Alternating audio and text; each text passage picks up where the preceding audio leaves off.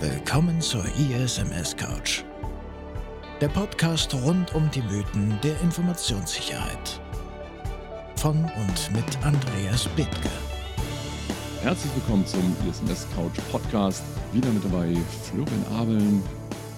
Weiter geht's. Jetzt kommen die Auditoren dran. Ja, über die muss man ja auch mal sprechen.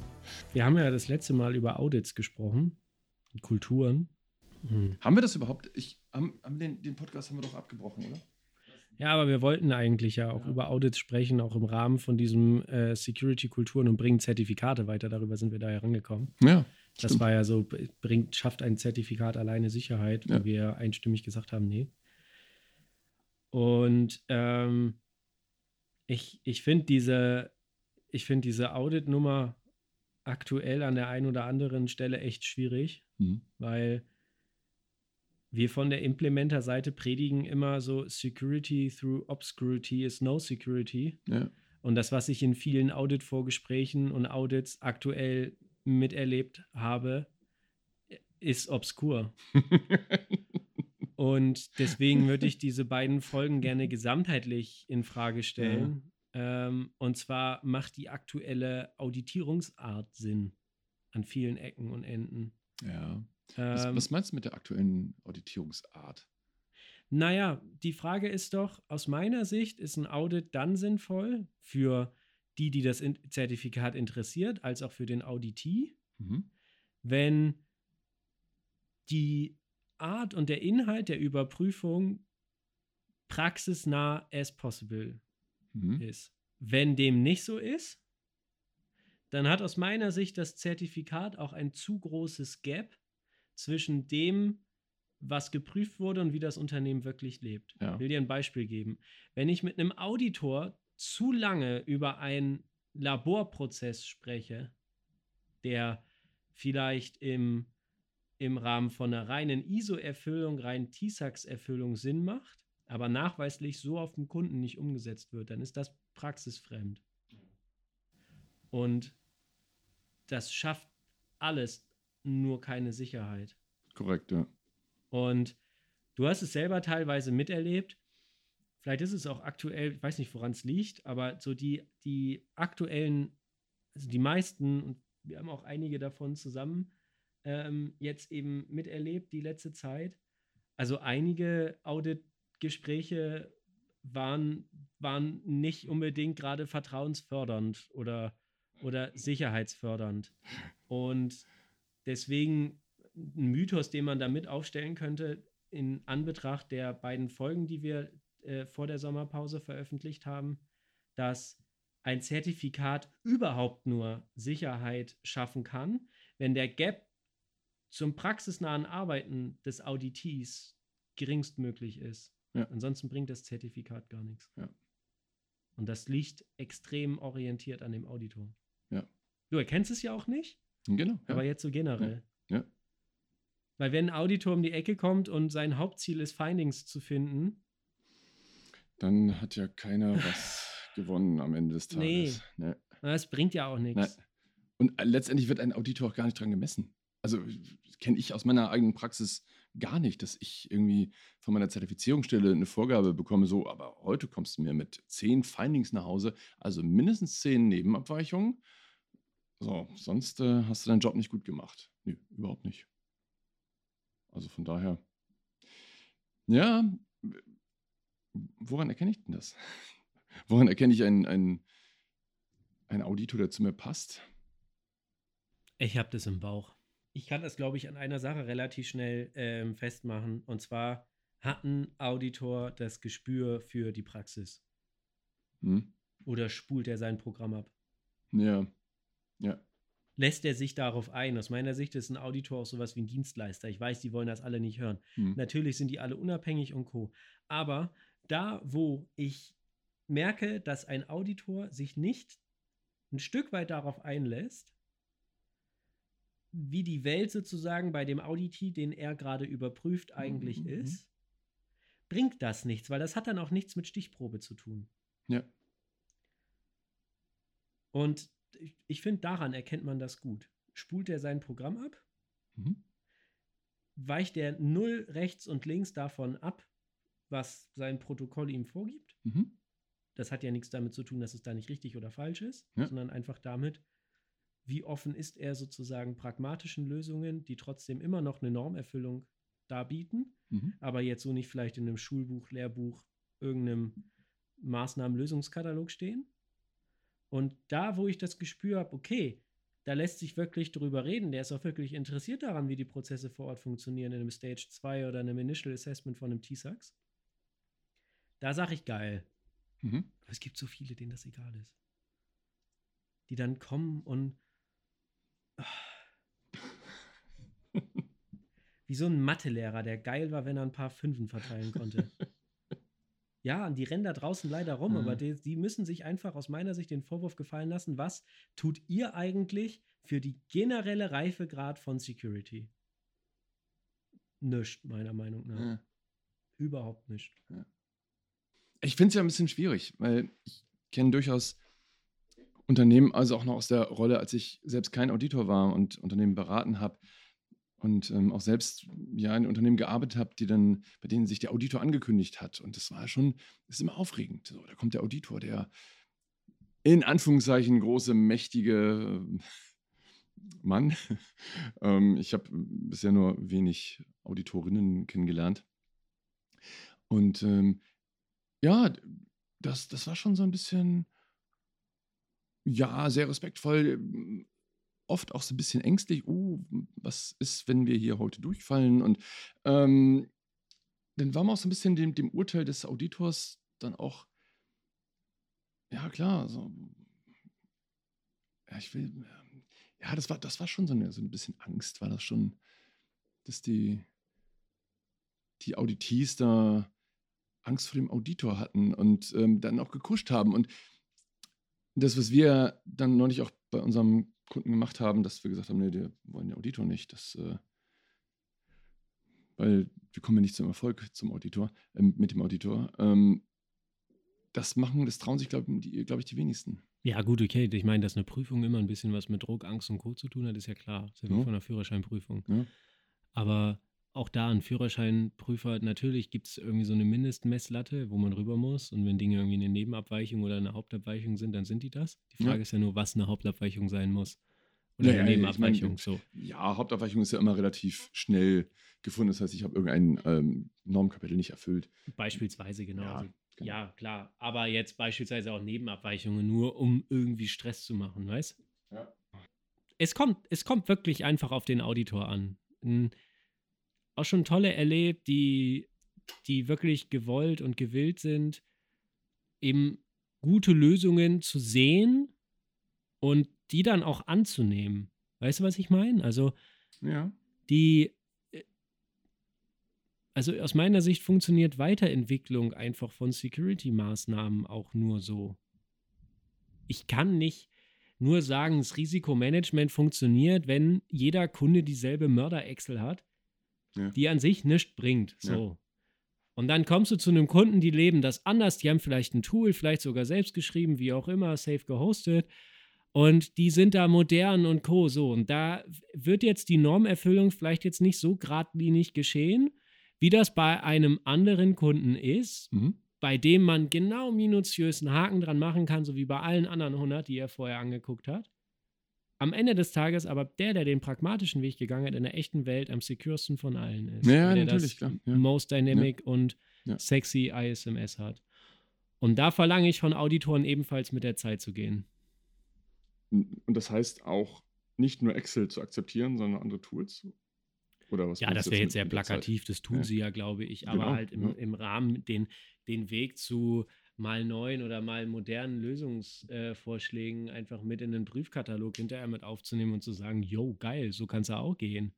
Also wir müssen uns da doch Tag ein, Tag aus mit auseinandersetzen. Ja, definitiv.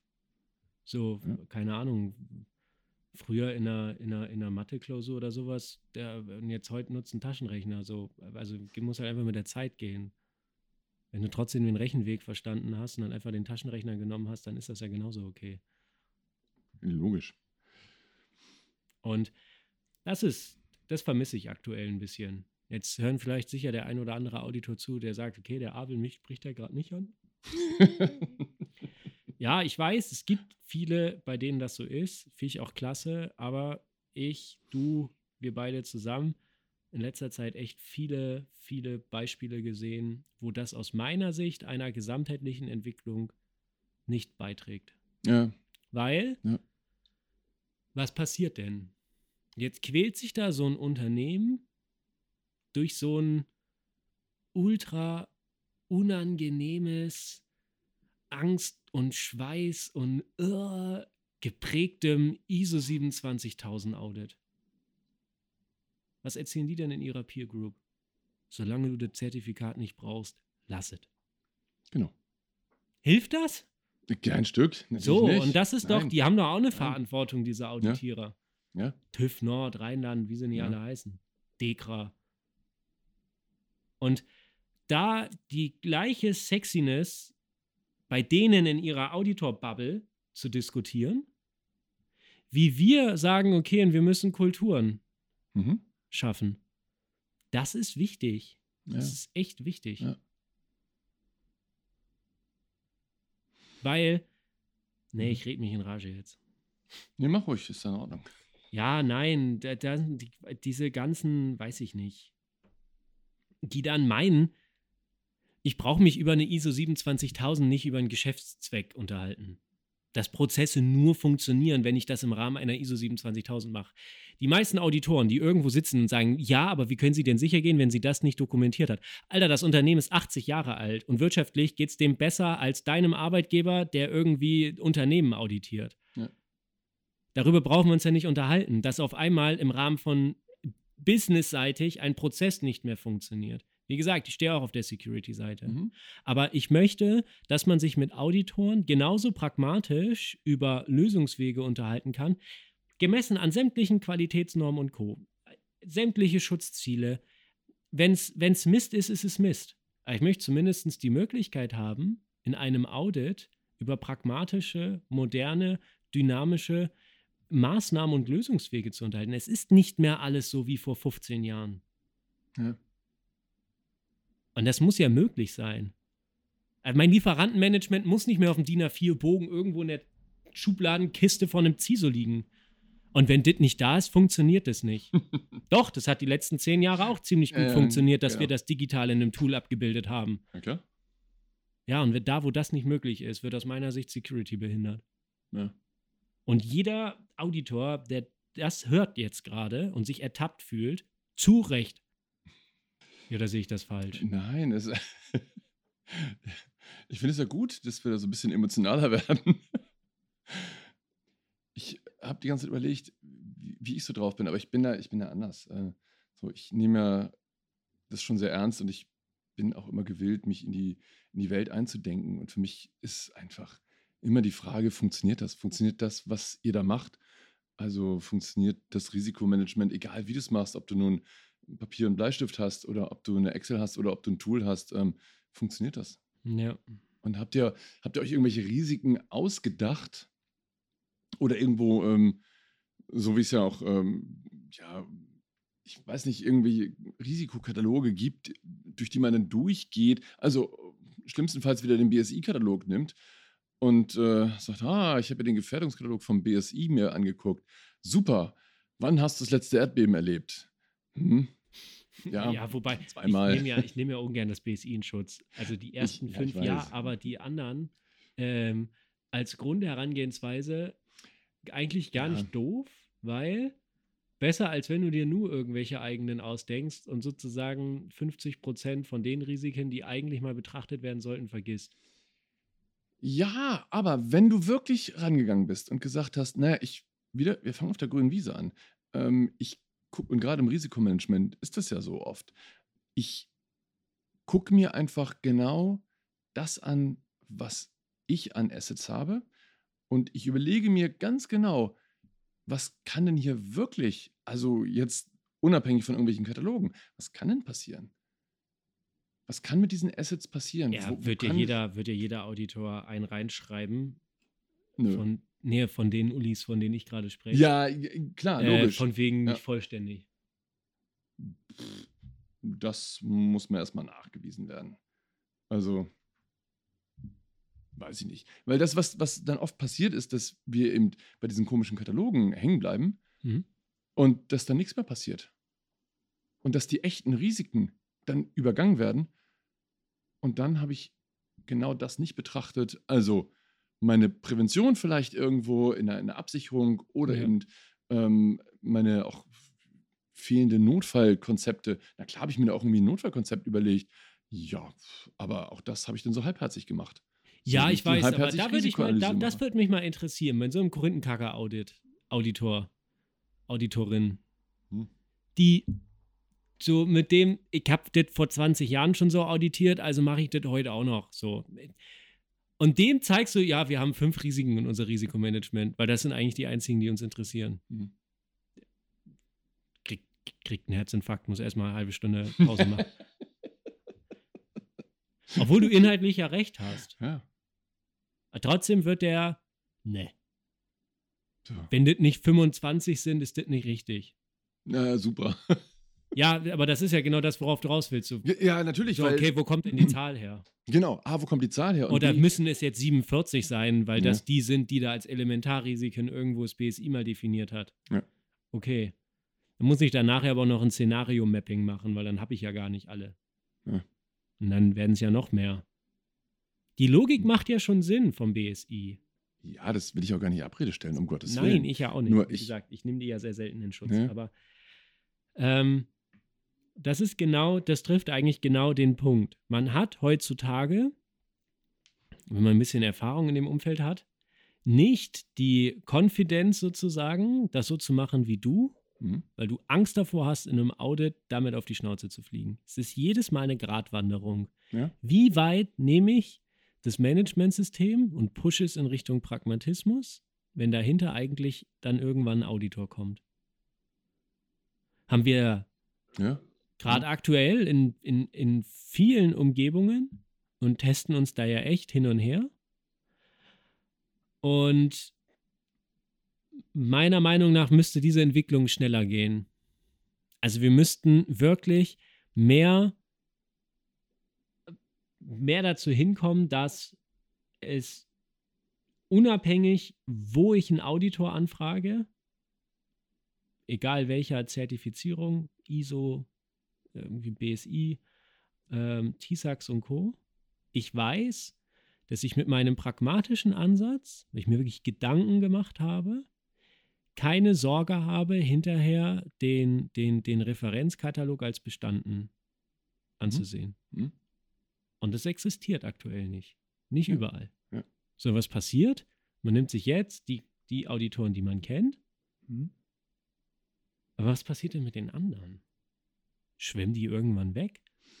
Kriegen, kriegen die keine, entwickeln die sich auch trotzdem weiter? Ja, weiß ich nicht. So, Ich kenne ja auch meist nur nette Auditoren. ja, ich persönlich auch. Ja. Aber auch Aber die anderen einige, ja. so und einige sind halt dazwischen. Und deswegen vielleicht macht, macht vielleicht mal Sinn gemacht, sich einfach mal darüber zu unterhalten, weil das sind nicht immer nur die CISOs, wo viele dabei sind, wo man so sagt, "Mm", sondern jetzt ist es halt einfach irgendwie mal so die Third Line, die, die Mhm. überprüfende, äh, so, die, die Kämpfe gab es ja aber schon immer. Ja, Revision klar, versus, ja. versus CISO-Team. Und, Ja.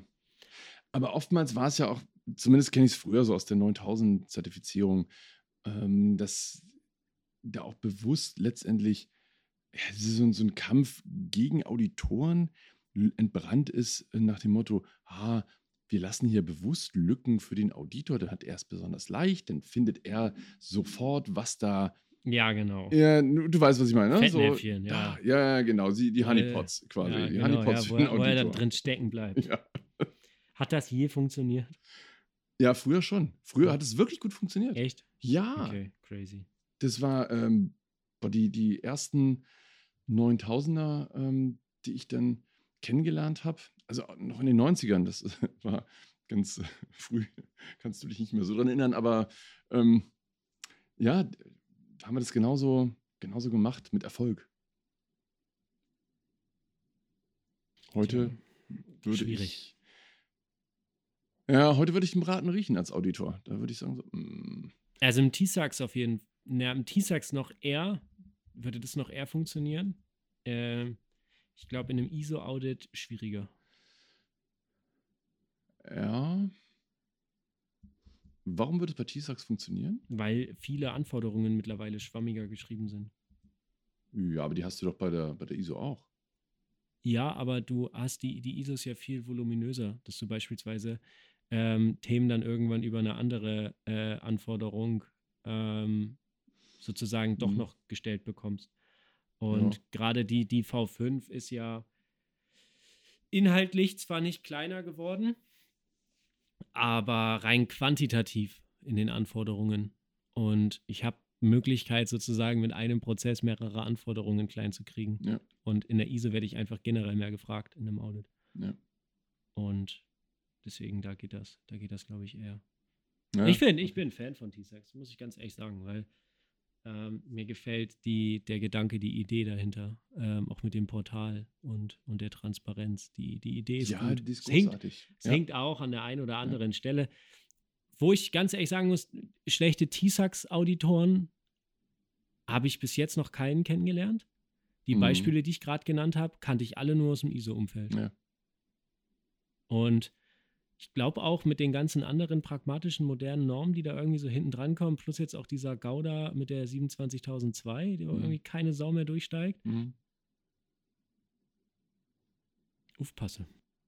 Ja, wobei, als wir, äh, als wir uns kennengelernt hatten, da hattest du von einem Auditor oder zumindest von Audits erzählt, die auch gerade im TISAX-Umfeld nicht ganz so geschmeidig durchgelaufen sind. Das war aber noch zu V4-Zeiten, ne? Mhm, Don't klar. forget. Ja. Und da war das ja noch sehr isonah. Ja. No. Achso, und deshalb war es dann damals auch blöd. Mm, naja, du hast ja, du hast ja damals eigentlich gar keinen richtigen Unterschied mehr gehabt Hm, zwischen, nee, genau. No, zwischen, äh, zwischen ISO und, und TISAX. Das Einzige, was hier halt gefehlt hat, waren die Normanforderungen, weil TISAX ja eigentlich nur der Annex gewesen ist. Ähm, wenn man mal ganz ehrlich ist, gibt es ja auch nur ein einziges Kontroll zum Risikomanagement in TISAX, Ja. was da oben gleich am Anfang damals gestellt worden ist, Ja. noch mit A5 oder irgend, ja, ich glaube A5. Ähm, in der ISO selber hast du ja die ganze Norm, die du da beispielsweise dann mit, mit durchprüfst, wo irgendwie Genau. Risikomanagement mit drin ist. Und das ist, das ist in TISAX schon einfacher. Es ist also Mhm. alle- allein von der Anforderungspalette her ist das weniger. Ähm, aber damals war es ja noch so, dass du alle, alle T-Sax-Kunden eigentlich auch aufgebaut hast wie ein ISO 27000 Kunden. Und du hast mittlerweile, machst du es wahrscheinlich trotzdem noch, weil Stich halt immer, wenn du ein T-Sax hast und das direkt nach 27.000 aufgebaut ist, ist der Weg danach nicht mehr so weit. Das macht ja keinen Sinn, Ja. aber potenziell ein Kunde, der sagt, bei mir ist nur T-Sax wichtig, Mhm. ISO nie. Äh, wir machen das auch nur aus den und den Gründen.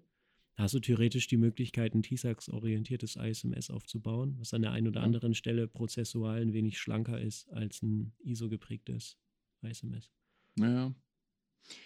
Gut, vielleicht war es doch in der Vergangenheit so, dass die Unternehmen da auch mit dem TISAX oder mit dem alten V4-Katalog da auch einen einfachen Weg gehen wollten zum Richtung ISO-Zertifikat. Ich weiß es nicht. Ähm, ich glaube aber, es wird jetzt ein wenig komplizierter. Das, was du gerade schon gesagt hast, Änderung der 27002 und die auch dann die 271 nach sich zieht im nächsten Jahr.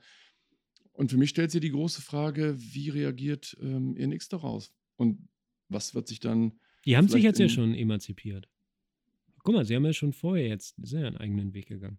Ja, ja, genau. Ähm, aber wird es da auch noch wieder eine Angleichung geben an, an, das, äh, an den geänderten ISO-Katalog? Also, das, was das nicht, ja ausmacht, ich, ist. Also ich glaube wirklich, dass sie sich weiter unabhängig machen werden, weil die V5 ist ja schon in ein oder in dem ein oder anderen Thema stringenter geworden als die ISO. ja, Gerade so in Bezug zu Lieferantenmanagement ähm, ist, ist es das Wahnsinn, was, was T-Sax da theoretisch ähm, vorlebt. Also Mhm. klasse, weil dieses, dieses Durchgängigkeit der Maßnahmen im Rahmen von Auftrag, Dienstleister, Subdienstleister sind ja in T-Sax viel mehr gestresst Mhm. als im eigentlichen A15-Annex. Ja. Und da kann ich mir eher vorstellen, dass die ISO dann irgendwann nochmal nachzieht und das Schutzniveau dann sozusagen bei beiden relativ, relativ ähnlich ist. Kommt ja auch immer drauf an, bei, bei T-Sax beispielsweise, welches Vertraulichkeitslevel du anstrebst. Ja. Und dann sind die Maßnahmen ja immer kann, muss, soll, ja. wie auch immer. Mhm.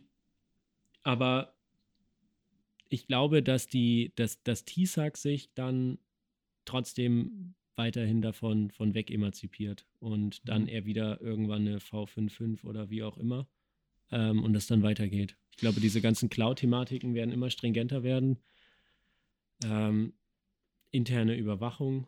Ja, aber das ist ja genau das, was, was die neue 27002 auch gemacht hat. Sich eben an diese ganzen Cloud-Thematiken anzunähern. Also das heißt, da auch Richtung ähm, Sys-Controls gehen oder Richtung 27 17, 27, 18, das, was sie da schon haben. Von daher glaube ich eher, dass die, der TISAX-Katalog sich auch da nochmal ein bisschen in die Richtung entwickeln wird. Ja. Also statt äh, Eigenentwicklung irgendwo wegdriften, ähm, doch wieder annähern. Ist mm. nur eine mm. Vermutung von mir. Ja, kann sein. Ähm, in den technischen Maßnahmen ist TISAX ein bisschen schwach auf der Brust. Ja. Ähm, und da kann da kann es dann sein, dass die da nochmal nachschärfen. Genau. Ja. Aber mittlerweile komplett eigenständige Normen, ne? Ja, natürlich, also klar. Ein paar Referenzen, ja. aber oder halt die viele Dinge sind noch referenziert. Ja.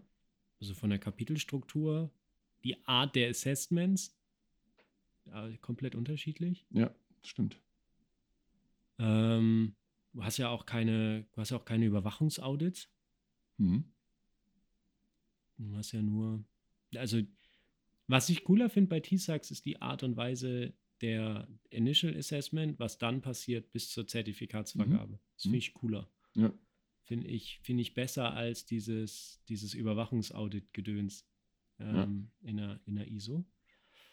Ähm, weil du das Unternehmen wirklich zwingst, sich damit auseinanderzusetzen und ein Datum zu definieren ja. und dann sozusagen vier Wochen später.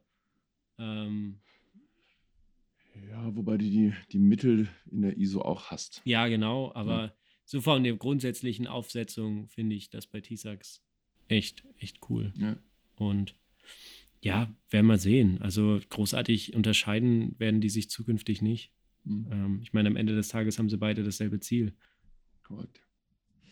Soweit zum Sommer-Special-Podcast, der etwas länger geworden ist, als wir ursprünglich wollten. Deshalb haben wir ihn auch geteilt. Wir freuen uns, wenn ihr das nächste Mal wieder dabei seid. Ich sage Tschüss und ich freue mich aufs nächste Mal. Jo, ich mich auch. Bis demnächst. Ciao. Ciao. Das war die ISMS Couch der Podcast rund um die Mythen der Informationssicherheit von und mit Andreas Bethke. Wenn euch die Folge gefallen hat, abonniert den Podcast, um keine weiteren Folgen zu verpassen.